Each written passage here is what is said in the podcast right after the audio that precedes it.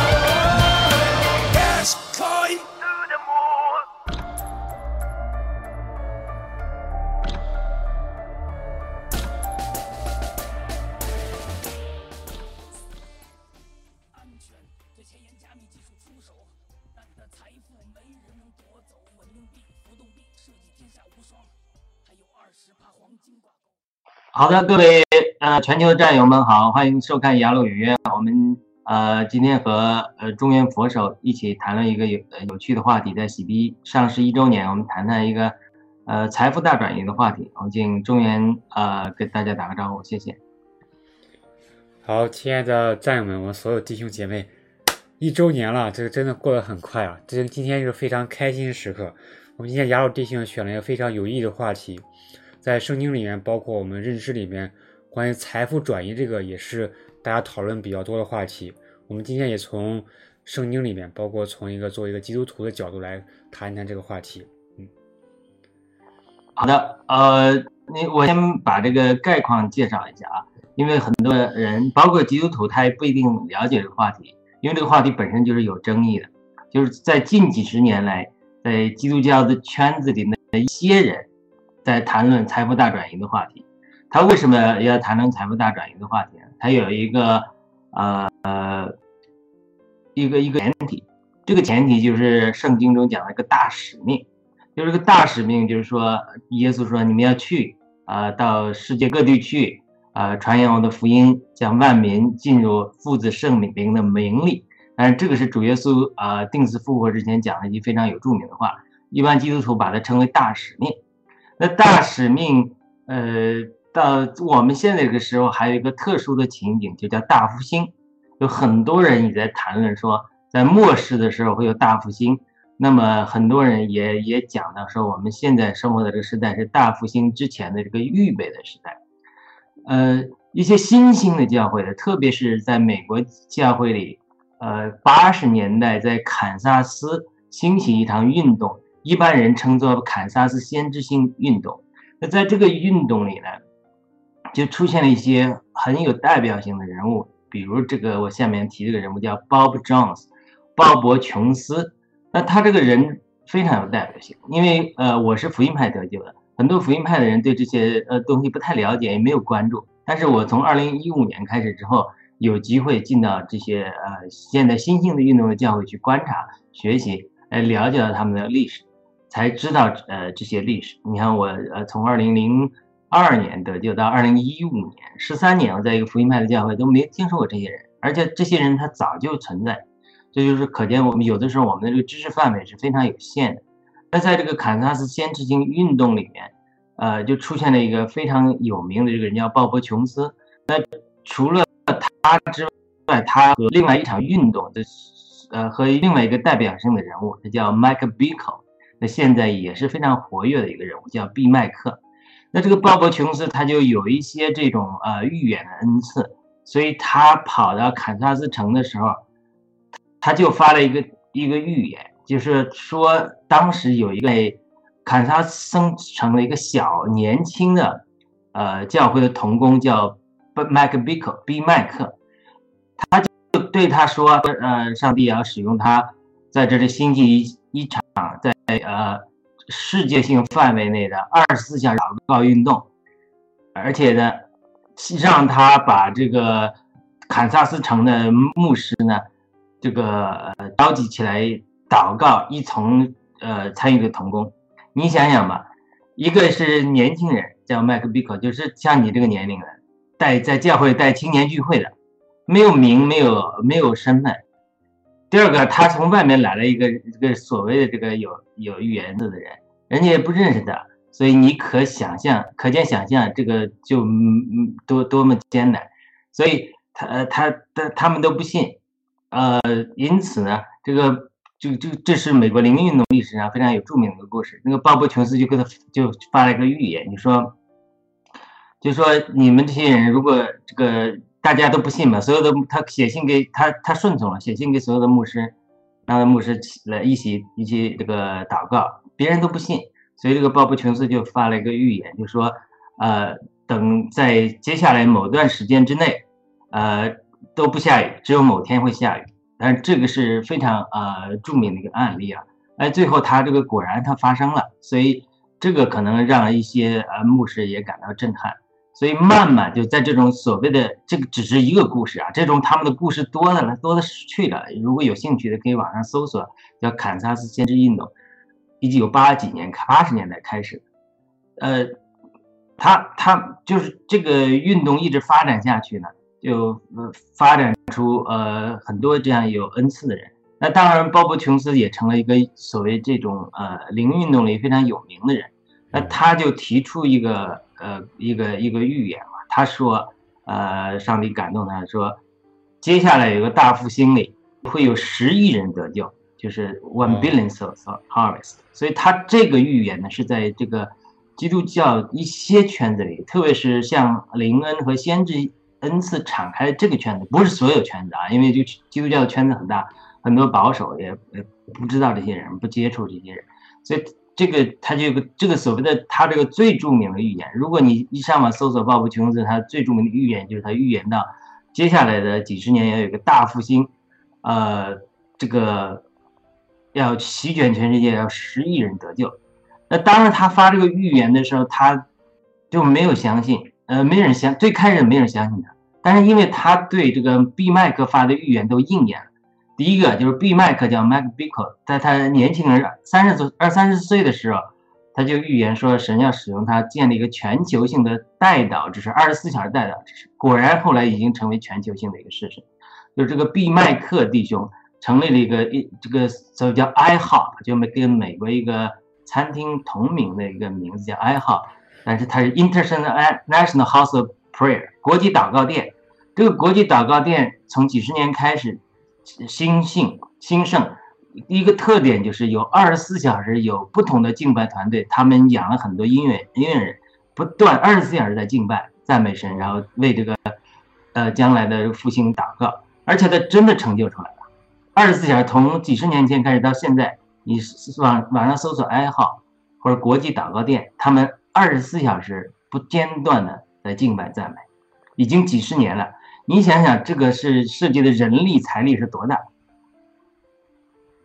而且他不是一个人来，他是真正的音乐家在现场一直演出，所以这个是在他没有开始这个施工之前，他就发了一个预言，而且他还对他们发了一个预言，就是说，就是神要使用毕麦克他的这一群人，就是就是在八十年代九十年代的时候，这个鲍勃琼斯就发出一个预言，呃，就对他说。说将来啊，你这个执事会在全世界范围的开展，以至于在中国锄地的农民，都会拿着一个呃小砖头、小小小小砖头一样的一样的设备在看。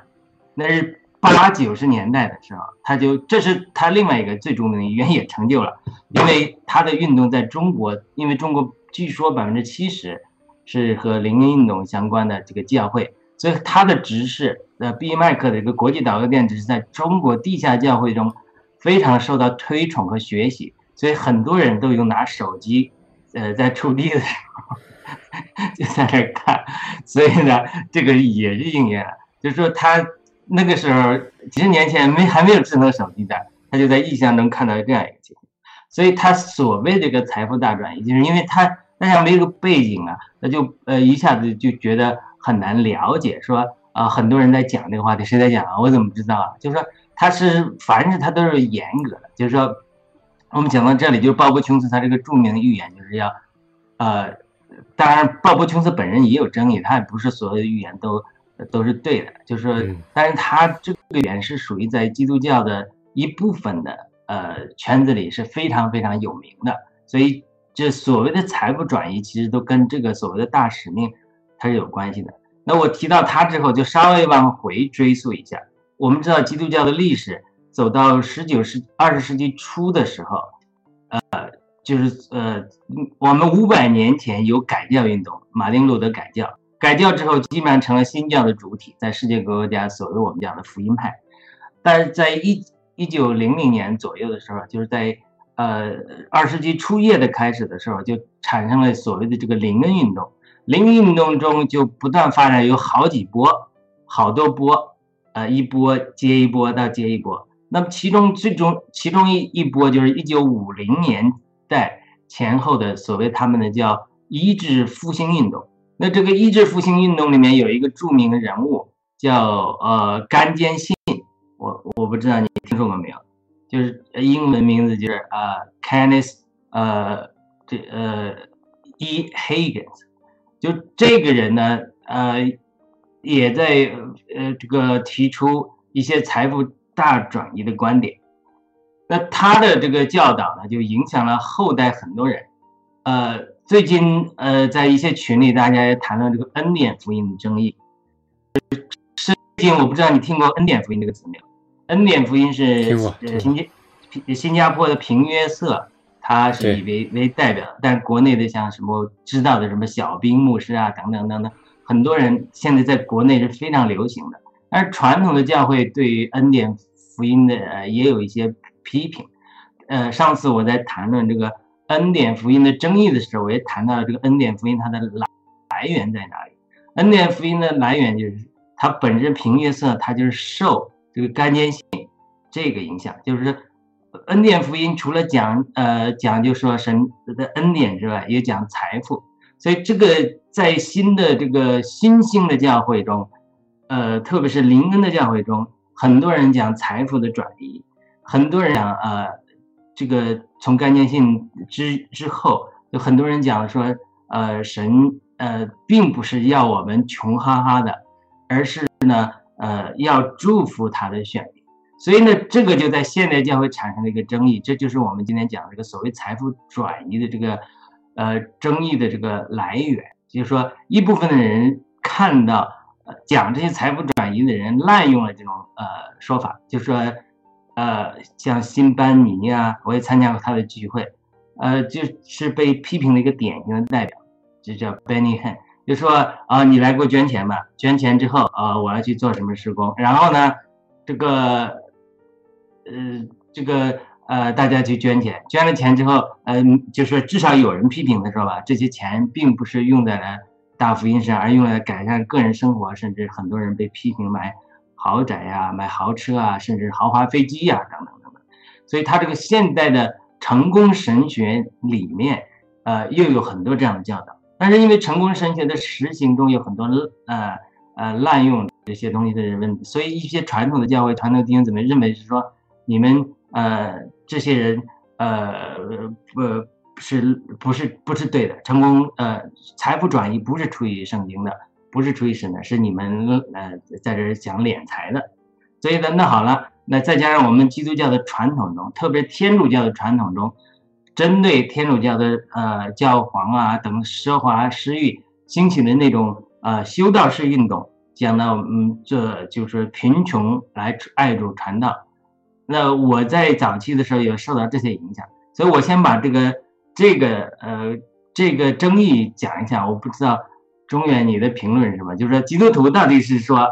像神祝福亚伯拉罕一样，或者神祝福亚以撒一样，撒种一百倍就就呃就就撒种就是播生一百倍，就是神祝福所有呃神的儿女使用它的呢？还是说呃像呃这个天主教因为呃财富堕落之后，甚至圣法兰西斯啊，应该去舍弃一切的财富来跟从神，然后来去做一个穷传道。是至少从基督教的来讲的来讲，那好了，今天作为一个在爆料革命中的战友，又是基督徒，那你你到底咱们就聊嘛？就是说，你觉得到底是是应该贫穷对呢，还是说呃这个应该致富对？好的，我先把这个概就是这个基督教上的所谓财富大转移的这个历史严格以及它的争论，这个概括一下。嗯，真的非常受用了。比如说你刚才提到呃小兵牧师，还有呃新加坡有个叫平约瑟牧师，明月圣母对，对我之前在国内的教会，他们都嗯就就会这样去提示我、警醒我，因为我我有段时间去听他们的这个，包括小兵牧师在国内那个微信账号就传的很多，他都会提醒我。我当时一一直不明白是什么意思，就是说是成功神学等等。刚才听雅老弟兄一讲的话，就把这些所有都给串联起来了。就我先回答你刚才那个问题啊，我自己的看法是，呃，神给每个人都有自己的这个安排，对，简单可以这么说。就那些曾经我很不理解的，比如说就是穷哈哈的还在去传道这些人，我我之前很不理解，但是我最近在参加包了革命的时候，我真的是感受很深。就我就我我自己的这个生活，其实相比说我之前的。在国内就是正儿八经这种工作生活，其实生活质量，嗯，不能说是提高吧，但是内心的感觉是非常的这个，非常这个富足，特别是感觉就是爆料革命这样一个被神祝福的事情，然后自己有幸能够去参加，呃，哪怕是生活可能没有之前好，但是依然会感觉每天都是感觉有非常多神所赐予的力量，或者是非常的这种充实。就是这是我最近感受很深的一点。刚才在节目之前，雅老弟兄我们还在聊我这设设备什么时候能更换呢？我这设备只能推留两个人，再再再增加三个人、四个人的话，就会非常非常吃力。那我们再回到刚才那个话题啊，刚才雅老弟兄也讲了，比如说那位鲍布鲍布琼斯，他所说的中国未来在田间地球就拿一个砖头这样的一个设备。等等，那那我们都知道现在这是什么意思？你看，虽然在国内政府中共的打压是非常的大的，但是如果你在微信账号，包括也有很多这个 A P P 啊，就是一些同工弟兄姊妹他们自己这个做义工开发这个 P P T，其实种类是挺多的。就是包括我，我现在跟国人弟兄姊妹也有也有些联系嘛，他们平常使用的时候其实是非常非常丰富。只不过那如果不是这个圈子的话，就不是大家都是一个这个基督基督这个圈子里面的话，嗯，当然是外界人是很难看到这个消息的。那也是因为这个安全，这个也可能是也印证了刚才雅尔弟兄所说的那位鲍勃琼斯说的那个非常大一个复兴。包括但再回到我们这个洗币这个事情，也是为了是说明我最开始我为什么觉得神给每个人有不一样这种安排。那比如说在布劳革命当中，我们都知道这个。所谓有有一种说法，当然是叫这个穷战友。当然我我肯定是属于那种穷战友那种类型。在这样一个过程当中，我们就回顾过往这一年洗币上升这一年，我看我自己给我的这个之前这种同学朋友，包括呃有有一些还是稍微有有一些这个呃财富基础的，在跟他们说这些事情的时候，他们看法就大部分都是一样的，都觉得这是一个韭菜币这个项目。当然是正是因为我们是因为很长时间跟随着文贵先生，在了解所有这一切，包括我们对整个这个灭共这个信仰这个这种坚信，所以让我们对洗币整个过程当中，大家是非常这个非常团结的。简单来说是非常团结的，而且特别是在这一次文物先生就是说的这次在合币或整个合币当中，我们整个新中国联邦人就真正或者是。就是出现问题的，我们先生说只占百分之一吧，对吧？这个比例是非常非常小，这个也让那些机构投资上也是非常非常震撼的。那如果简单来说，包括亚洲弟兄在刚开始的时候在群里发了一个经文嘛，在圣经里边就有这样的话，说财富就能够为从这个罪人不是从一些恶人到这些义人这个身上，简单我们可以这么理解。那在这个过程当中，这个爆料革命这些战友，就我们这些有这样灭共信仰人，真的在这样的灭共的事情被神祝福的过程当中，其实我感觉我们真的获得了神所赐予这些财富，这是真的是非常非常感恩的。那么在这样过程当中，就让很多战友，包括现在很多战友，就通过这个洗币也能够去就是解决很多这样生活上的问题嘛。我们现在在直播当中也说到这一点。那在这个过程中，其实更加印证了在这战过程中，我们这些被神所祝福的这种新中国联邦人，得到了神所赐予的这些财富。而且你像在以后未来，就是中共，特别是那些盗国贼啊，因为经上还还是这么说，说这些恶人他们积累财富是为这些艺人所积累的。那那你后期这些盗国贼他们在海外财富被各种围围追堵截，被这种西方文明世界的时候，你说他们钱会流向哪里？现在洗币对吧？HDO 是现在是唯唯一最稳定的这个数字货币，这肯定是他们考虑的一个非常大一个方向，对吧？那在这样过程中，财富会流向哪里？其实这个也是一目了然的。当然，如果再回到刚才雅鲁弟兄问的问题，就是不管是贫穷还是富有，我相信这里边都是神有他的美意和安排。只要是我们内心有这种神所赐予的这种平安，特别是比如说我在，呃，其中在我过往有段时间，我觉得我必须，呃，必须有钱，必须有一定财富，才能够去做更多福音这样的事情，是吧？才能传更多这种福音，能够帮助更多人。这当然这个是没有错的，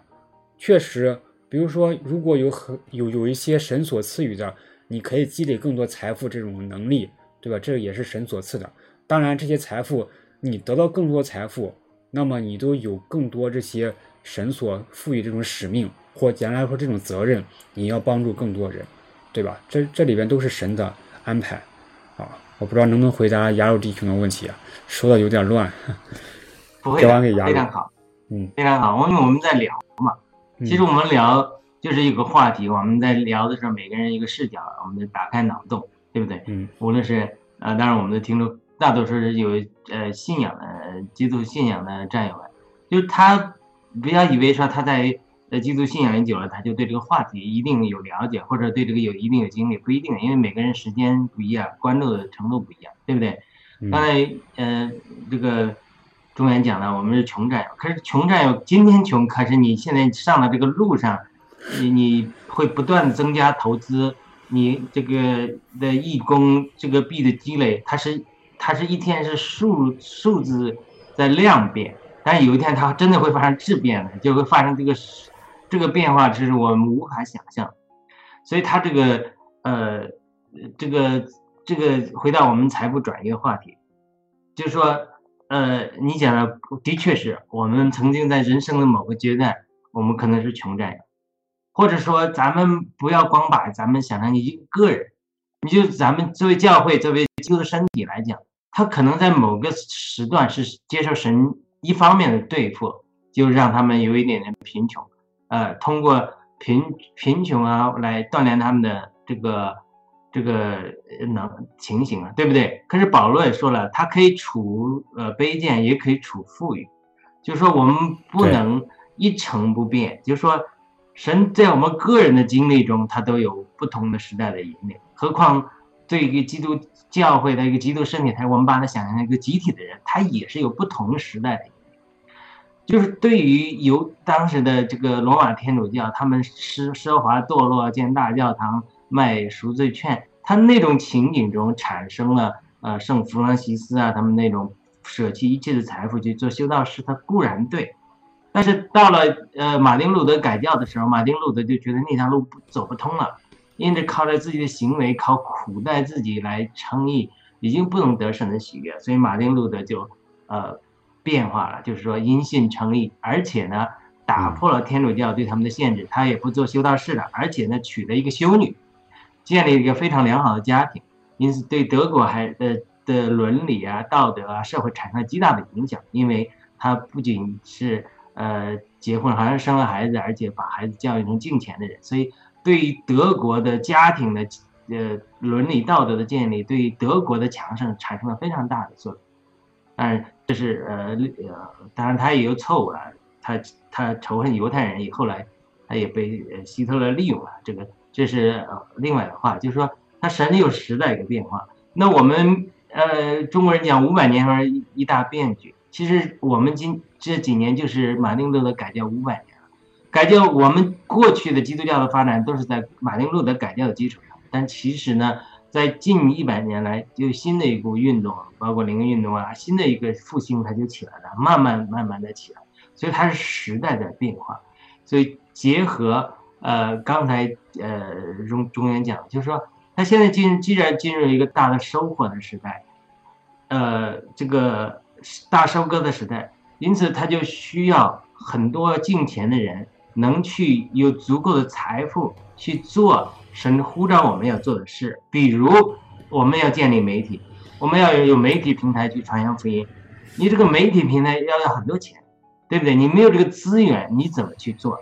你要还是按照过去的这种传统的敲门敲户，一个一对一的方式，那你怎么带？你怎么在在这个末世中带着十亿人得救？他不是说一对一不管用，一对一还是有很多的好处，但是。呃，至少我们现在在盖特平台做，都是通过媒体来做，通过通过大众媒体，通过 app，通过这个手机，它它就传到更多的人，而这些，呃，我们都知道都是要烧很多钱的，所以它没有资源，没有特别是财务的资源，是无法完成神在这个末世的这个大使命的，所以它时代在转换，但是我们脑子不一定跟得上这个时代的转换，我自己就是这样，因为我。就接受这种呃穷传道的观念，就觉得说爱主就是贫穷，就不应该去呃贪恋世界、贪恋钱财，所以呢，我一直呃要放弃这个世界，放弃这个，一直要往那条路上走。但是神的环境不许可我多次管教，呃，把我带带回到另不完全跟我们想象的不同道路上。因为我曾经在教会服侍一年多的时间，那时候教会也有一些供给。但是就是很很少的钱，但是我那个时候就很满足，就没有动力去，呃，就是说，呃，往别的方向走，因为在教会服侍一辈子就满足。但是从我的经历来讲，呃，神就没许可我就往那条道路上走，就带我走的另外一条完全不同的道路，甚至呃最初都没有想到参加暴乱革命，那也走到这样。所以在这个呃回顾就。这个脱就是脱离这种不同思维观念的影响，其实它也是一种呃一一种呃是这种呃与时俱进的一种思维的转换。因为有的时候我们思维的局限，往往决定我们行为的选择。嗯，所以你真的呃，为什么很多战友他最后他能投资？因为他先是思维，先是听直播，慢慢慢慢思维转。呃，战友们常常讲说开智啊、开启啊，那思维转了，他慢慢的相信了，他才跟上来。呃，不仅是我的经历，我采访这个闵先生的时候，他也讲了这经历。他先，他上班比较忙，他太太在家里，呃，时间稍微比较多，那就听直播，听直播，哎，听个郭先生的直播，哎，就就就相信了，然后就投资，哎，也也因为这个投资的问题产生了呃争议，然后。呃，最后经过了解祷告，哎，他也发现，哎，这是神的引领，所以他才加入了爆料革命的经历中。这种经历，我想，呃，很多人都有，他也是基督徒，他也是这样的经历。所以，不仅是我们基督徒战友，这个观念要转。那我们在投资洗币、参与爆料革命的过程之中，很多朋友们你在去说服一些朋友的时候，也发现，就是如果你持守旧有的观念，不能接受这个新事物，呃，对这个新事物。就像我们刚才讲的，对财富转移或者持批评的态度，呃，因着过去一些呃别人能看到你人生经验中看到一些失败的案例或者滥用的案例，就否定了这个一个新鲜的事物，这个可能是我们常常会犯的错误。呃，我现在把时间交给中原，我想中原在国内也有很多的观察和体会，就是说有的时候我们过去的一些事物的判断，就类似事物的判断，却往往会限制我们呃去敞开心扉接受一些看似呃这个和过去我们经验中类似的事物，却错误的判断了这个新鲜的事物。谢谢。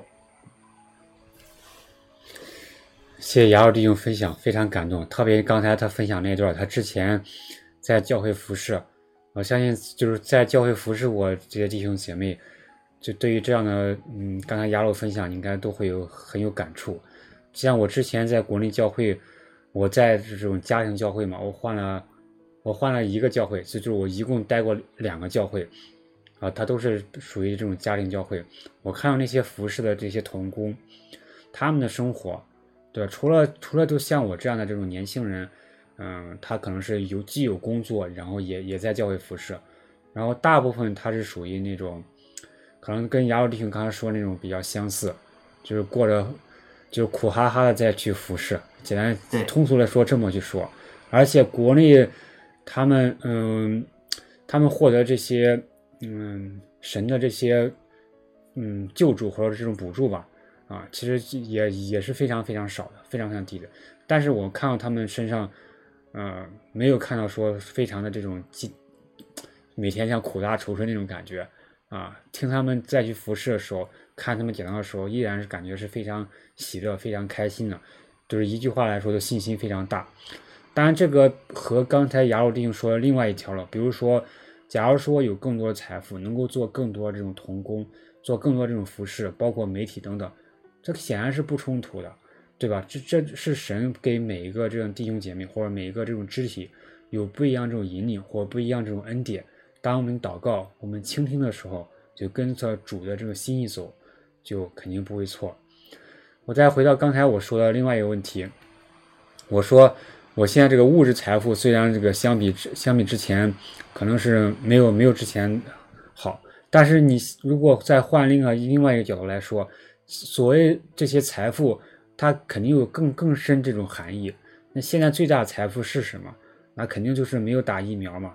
对吧？包括我的家人啊，我的我的家人也也有一些是在在在我的这样劝说之下是没有打疫苗，真的是非常感恩。包括最近在跟他们聊的时候，他们也看到身边很多这样的这种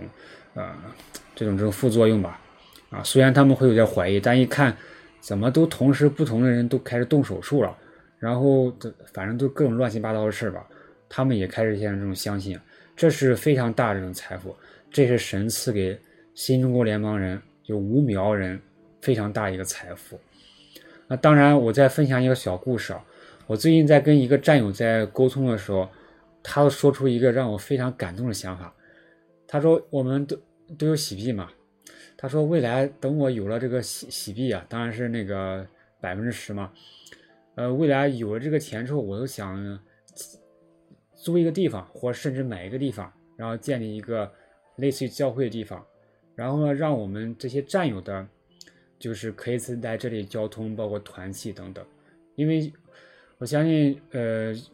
大家对于之前教会这些联系，包括再去聚会的时候。”包括在因为更更多涉及到这种爆料革命这种事情，会有一些不一样这种感受，或者是会有一些小小这种争执，或者是不同的这种意见。那在这种情况之下，就战友之间呢，再进行这种交通或者团契，你就像我跟雅鲁，我们既可以聊圣经，是吧？也可以聊爆料革命，这是非常这个受神祝福，非常恩典，也是非常喜乐这个事情。那你想想，假如说我们有。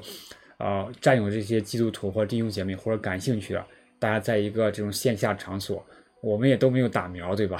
也不用担心刺突蛋白，大家在一起聚会或者是甚至团契，那是非常愉快的事情。这是他的一个想法，我，真的是让人非常感动。但这当然跟我们今天说的话题是非常非常相关的。我相信喜币真的是赐给我们这些新中国联邦人，很多是穷战友的人。这是神所赐予这个财富，赐给我们这些有艺人、有灭共信仰这些人，对吧？我觉得这是非常感恩的。我先分享这么多，交还给雅鲁。好的，这个这是真言十三章二二节，嗯，善人给子孙遗留产业，对人为一人积存资财。换句话说，嗯，这。换句话说，这些现在这这些恶人呐、在那敛财，他其实是在给我们打工的。到时候神会把他们收割一下，或者重新分配，这是我相信的。那在这种情形下，呃，我想起圣经中有个故事，就是说，摩西碰见神的时候，神给他有三个神迹。第一个神迹就是让他把杖扔到地上，立刻变成蛇，他就吓了一大跳。这就是我前面讲的很多基督徒，包括穷传道的初级的经历，就是说，呃，这个故事的意思就是说，我们依赖的事物，往往是，呃，这个在神的铺铺路之下，如果我们过分依赖世界，甚至过分依赖钱财，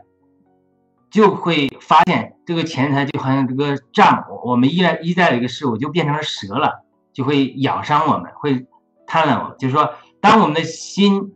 爱世界、爱钱财，耶稣也讲得很清楚的。呃，这个是保罗，耶稣也讲了，就是说你的心呃在哪里，你的财宝在哪里，心就在哪里。你不要在地上贪恋地上的财宝，有地上的财宝有虫蛀，而而且要呃把心放在天上，把财宝储存在天上。这就是基督徒第一个阶段，基督徒很多人他反对财富转移他的观点，他认为是说，如果我爱财，我就爱世界，我爱了世界，我爱主的心就没有了。因为老约翰也讲说，呃，嗯你们爱世界、爱父的心就不在你们里面了，这也对的。保罗也说，保罗说，呃，贪财是万恶之源，所以这些经文加起来，很多基督徒就是活在，呃，摩西第一段时间的经历，就把蛇往地上，把杖往地上一扔，就变成蛇，就吓死了。所以呢，就敬而远之，穷传道啊、我们不要爱钱。其实很多，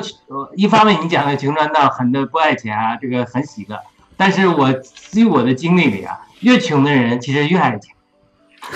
看似不爱钱，是装作不爱钱，到关键的时候，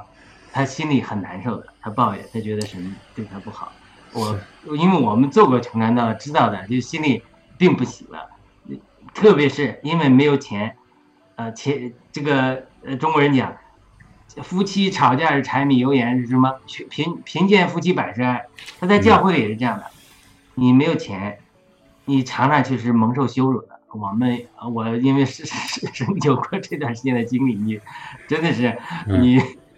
就是好像别人施舍你一样，哎、别人呃你这个是呃对刻骨铭心的经历的。所以呢，这这是第一个阶段的经历。但是呢，在摩西这个意象里啊，他还有其他意象。第二段时间的经历就是神让摩西说：“你把那个杖拿起来，把蛇拿起来，从尾巴上拿起来。”他一拿起来，这个蛇立刻就变为杖。哎，雅哥好，立刻就变成这样。上来了，这就是我们现在进到第二段的经历，就是说，对于很多人，他还不能观念转过来说，哎呀，我追求财富就是追求世界，我追求，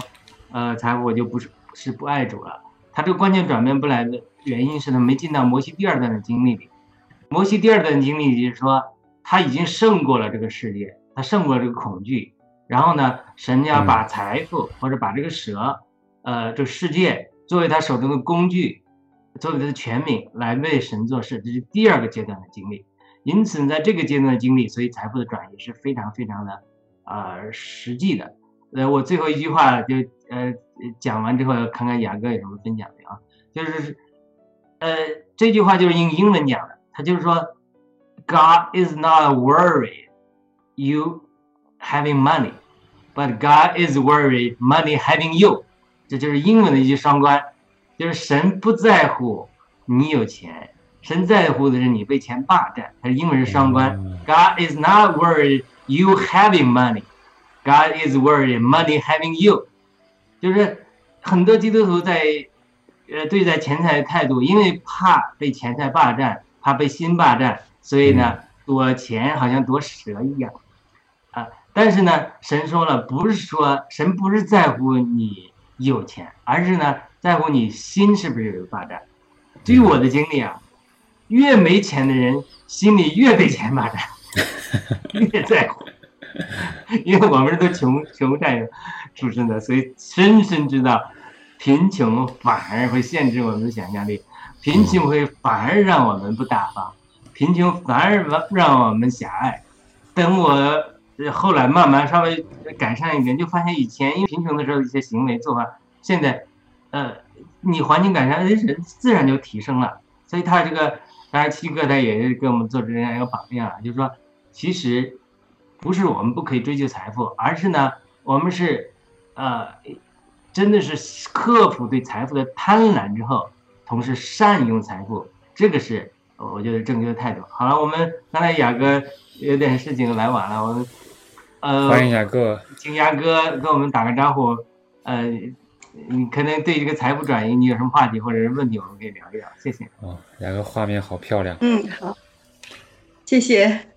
谢谢两位弟兄，是我自己的责任。我们这边欧洲时间改到了冬时制，我们这边有夏时制，有冬时制，我忽略了这个事情，居然来 来晚了这么久。我其实对这个话题特别感兴趣，因为我们三个都是主内的弟兄姐妹嘛。嗯，我在这个德国也是在德国信主受洗，然后加入教会的。就是在这个财富这个观点上，我觉得教会真的是要跟爆料革命要好好的跟上。嗯，教会我我感觉在这一方面对财富的教导真的是有一些个偏差，非常遗憾。嗯，我想讲的就是说，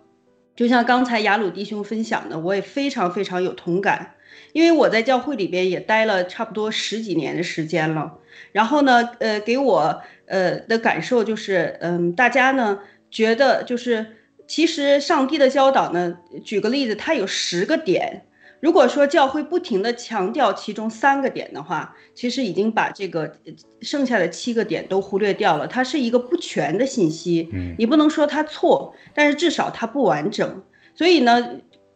呃，我加入爆料革命以后呢，给我最大的感受，就像刚才雅鲁弟兄说的，其实上帝的心意呢，并不是说让我们必须要穷或者必须要富，而是要按照上帝的原则去生活。而且呢，就是我们读圣经，在在主内的弟兄姐妹读圣经都有很大的感受。其实神是祝福他的子民的，但是他不希望他的子民被任何的财富啊、金钱呀、任何的东西抓住。当然，上帝是非常了解人了，人对这个财富的这个痴迷和这个贪婪，他的这个吸引力是非常大的。对于这个财富的教导，就是说提醒他的子民也是非常多的。但是教会也就是说不能走另外一个极端，就是它是它本来是个中性的这个财富，然后你不人呢不好驾驭它，那就就就教导说，嗯，大家就贫穷吧，呃，不要去做任何的投资，然后呢。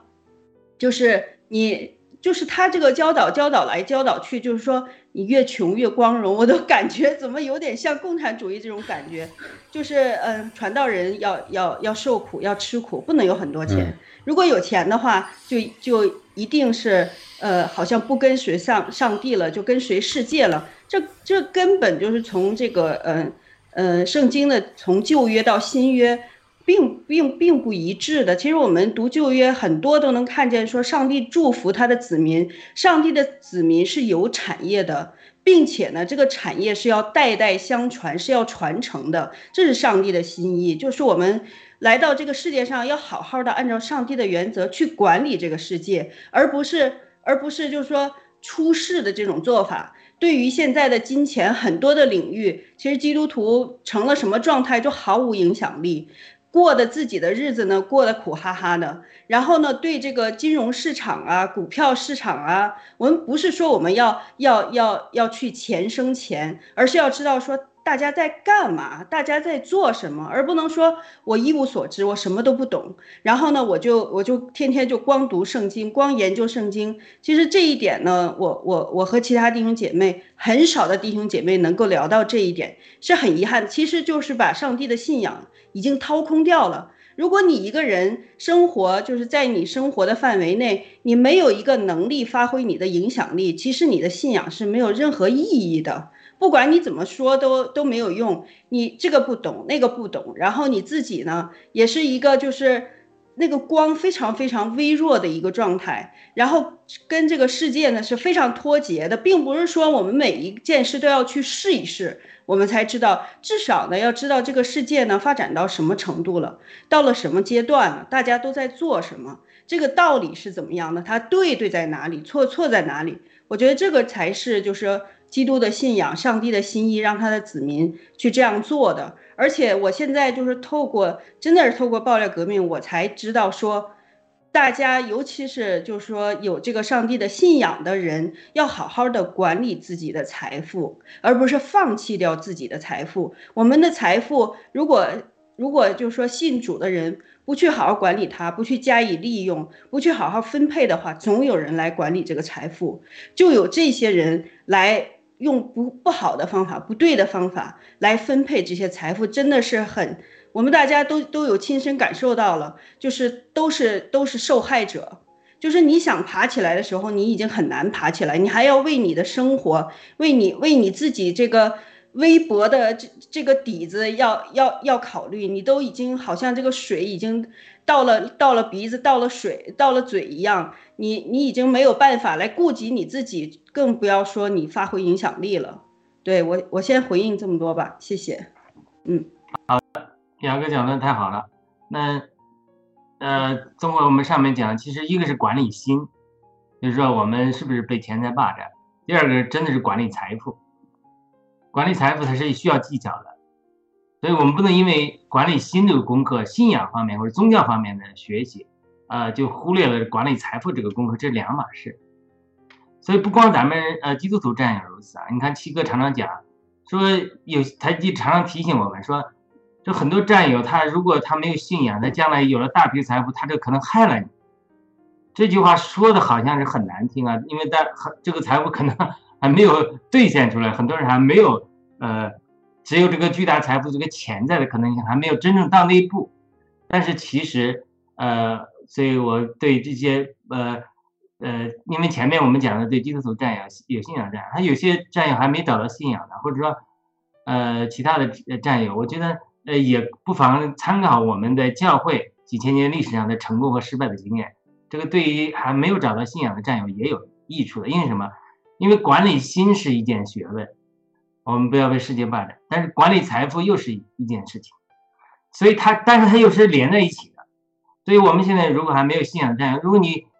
这个财富，如果你没有管理心的能力，那有一天这个财富到一定地步的时候，它可能会给我们啊带来很大很大很大的麻烦。那据美国的一些调查研究，在美国他们统计过所有的。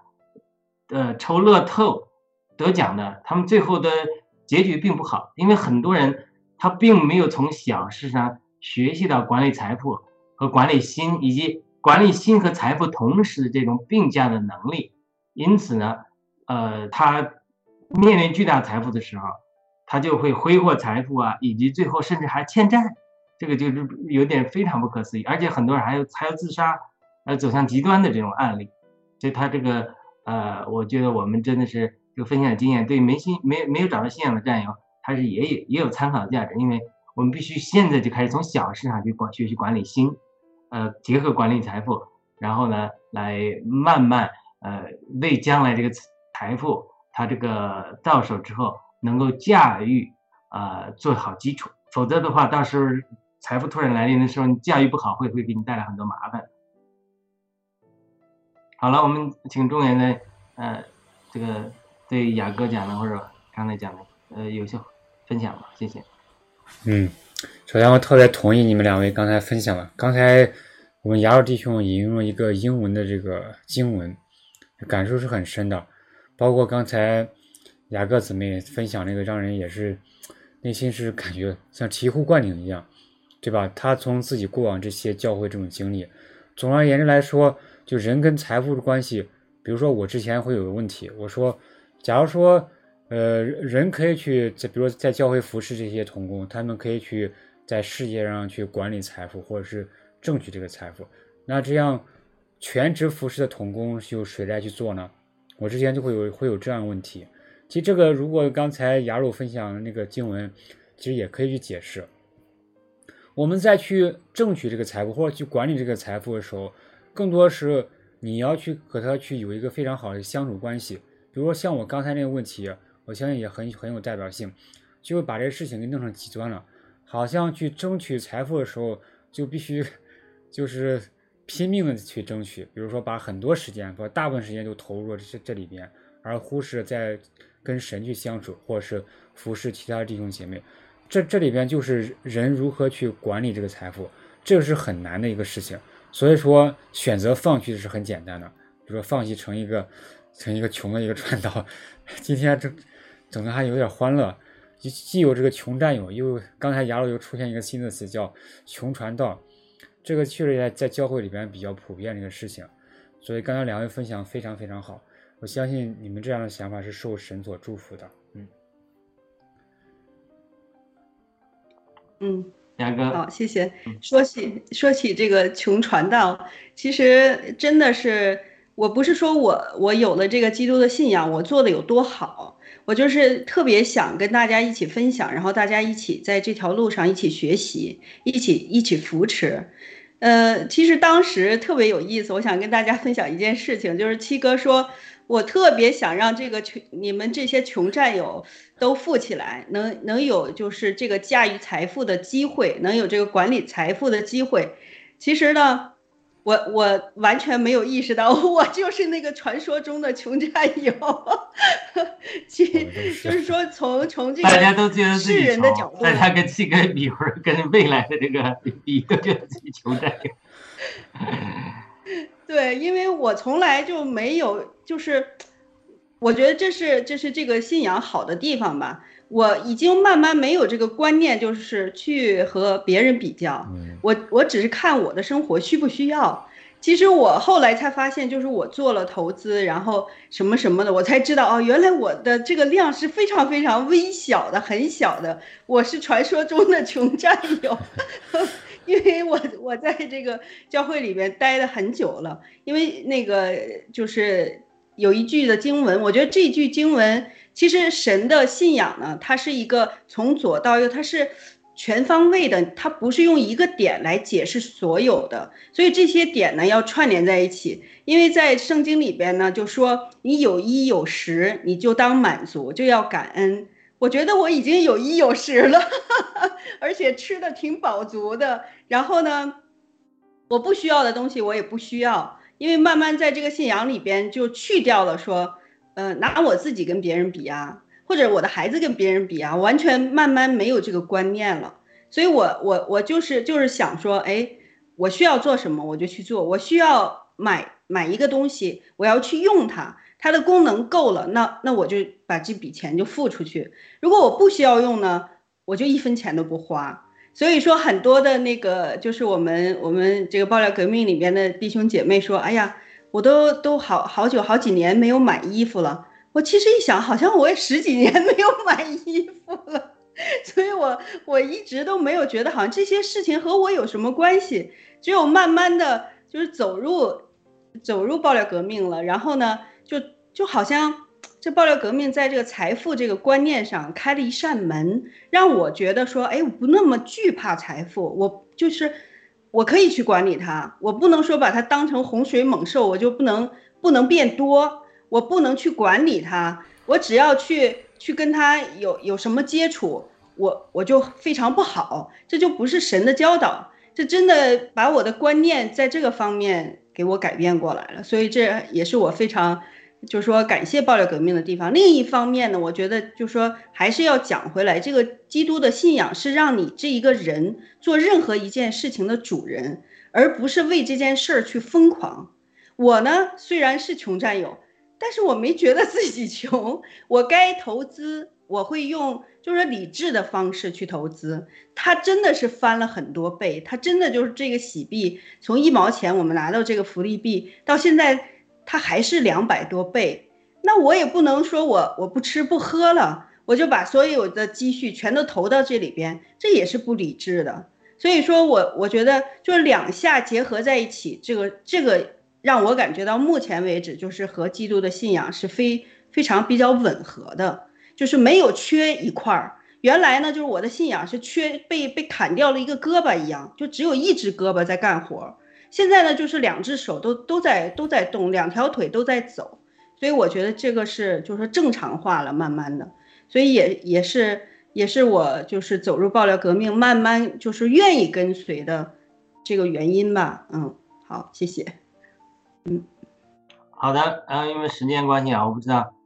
呃，还可以，我们可以讲多久啊？但是呃，刚才呃雅哥讲了一点，就是说，其实神的真理它都是这里一点那里一点，有的时候我们过分强调一个局部，它局部是对的，比如说我们不应该贪恋世界，对吧？它这个局部是对的，但是你一直强调这个的时候，那实际上还要讲到，呃，你管理世界能力呢，对不对？繁呃对，在世界上繁增，呃，将世界掌控，呃大福音、大使命，这很多，它很多角度，你不能一个角度把它极端化。好了，那我因为时间的原因，我们呃最后给中原呃雅哥每个人呃总结一下吧。我中原先来嘛。好，谢谢雅鲁弟兄。我再补充一点，刚才，呃，刚才最开始雅鲁弟兄说到一个点，他说，比如说关于财富这上面，比如说在这个天主教或者在其他一些会有这样非常不好这种案例，比如说以这种以这种这个神的名或者以其他名义，然后聚敛这些财富，对吧？我之前在老家时，我也听说，曾经在文革之后，这些家庭教会复兴的时候，也有也也有也有这样人啊，就在我老老家河南，他们呃，当然这是他们的说法，我没有去去亲自去见证这事情，说拿这个钱然后怎么怎么，大家就是我们想象的这些事情，导致呢现在，比如说我跟一些呃或者感兴趣的，他们在聊这事情，就说啊你们这你们这个信信仰这个就是就是就是就是来骗钱的，然后就是。就是非常通俗的，就几颗老鼠屎，然后坏了一整锅这些汤，这是大家有，就是在外界里面有一种非常普遍这种印象。这当然跟任何刚才雅鲁弟兄刚开始我们在交通的时候，他说一点非常好，就在任何一个事情比较好的时候，就会有有一波人来去进来之后，把就是有用他自己这种方式，然后窃取这些利益。不光是在基督信仰里面，在其他这个场合，其实也都有的。这个就是人心里边的一些罪恶，包括这种败坏，它和这些本质的这些信仰，或者本质一帮信仰基督的这帮群体，这中间是，它不可以是被被代表，不如比如说有一两个人，或者是有，比如说那些啊啊占占有钱财的，或者是性侵这个娈童的，他可以代表所有这种基督徒吗？对吧？这这是一个非常通俗或者 common sense 的一些问题。我相信在我们在遇到这样场合，在和一些慕道友或者是感兴趣的这些战友或者是朋友、家人进行交通的时候，我想这个问题也很好跟他们去解释、去说明。好，非常感谢今天的这个节目。虽然今天是非常开心的，因为喜币上市一周年，真的是喜币最开始我们说他真的是受神祝福的，去赐赐给所有这些新中国联邦人，包括这些有灭共信仰。这些战友，这是一笔非常受神祝福的这个财富。刚刚雅各姊妹也讲的非常好，我们在这样过程当中，我们要去学会去如何去与财富共存。我刚才雅鲁弟兄所说那个英文的那个经文嘛，我们如何去管理这个财富，对吧？这是我相信这是合神心意的，对吧？非常非常开心好！交完给雅各姊妹。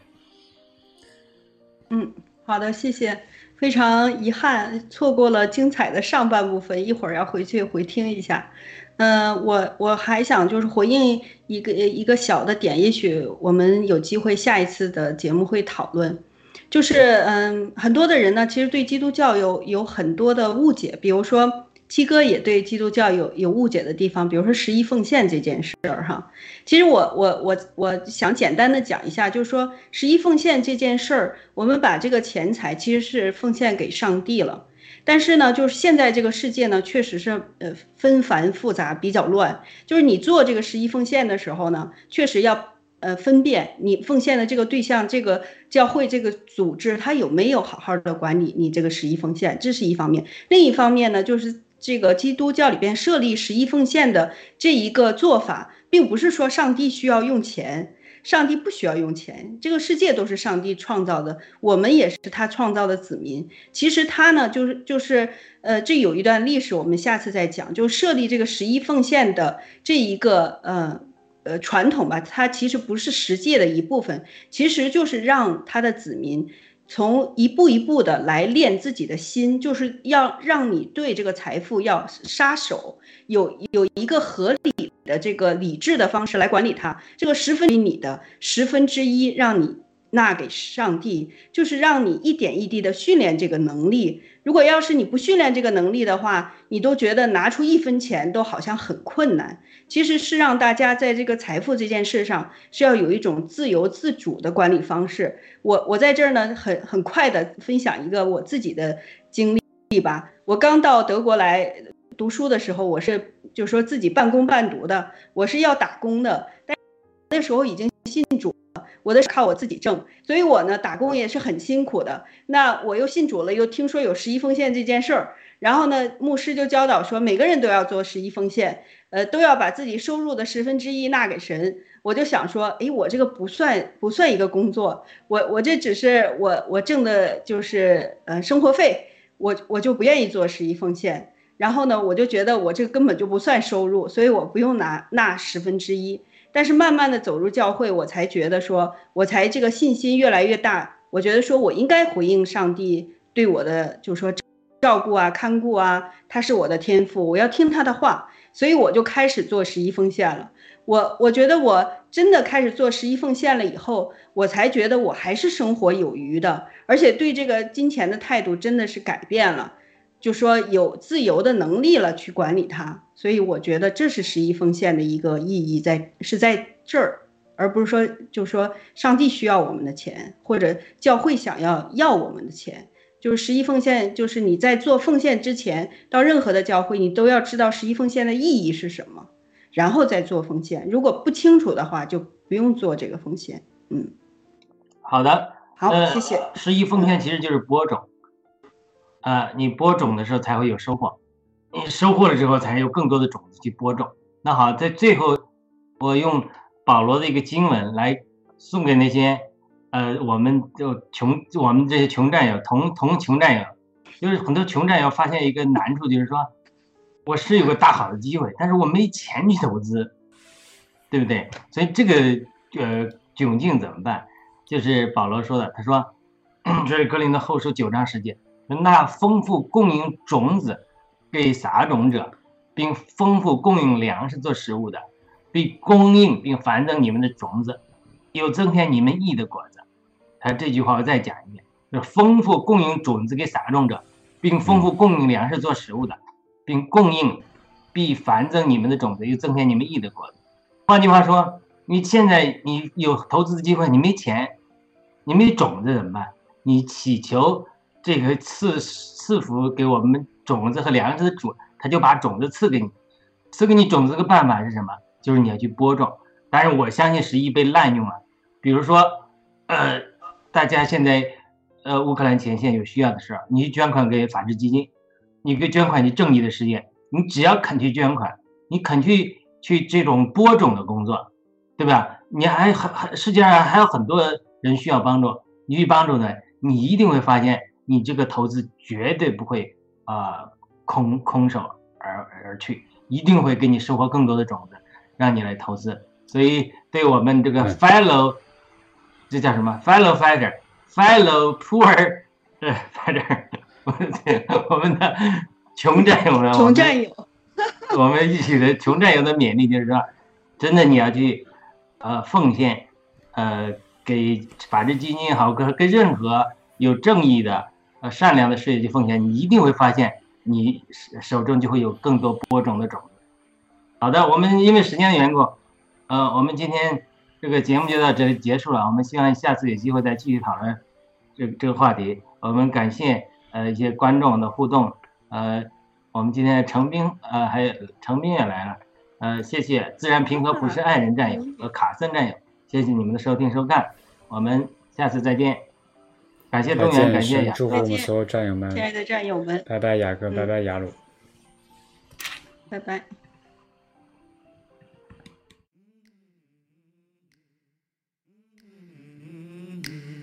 Mm-hmm.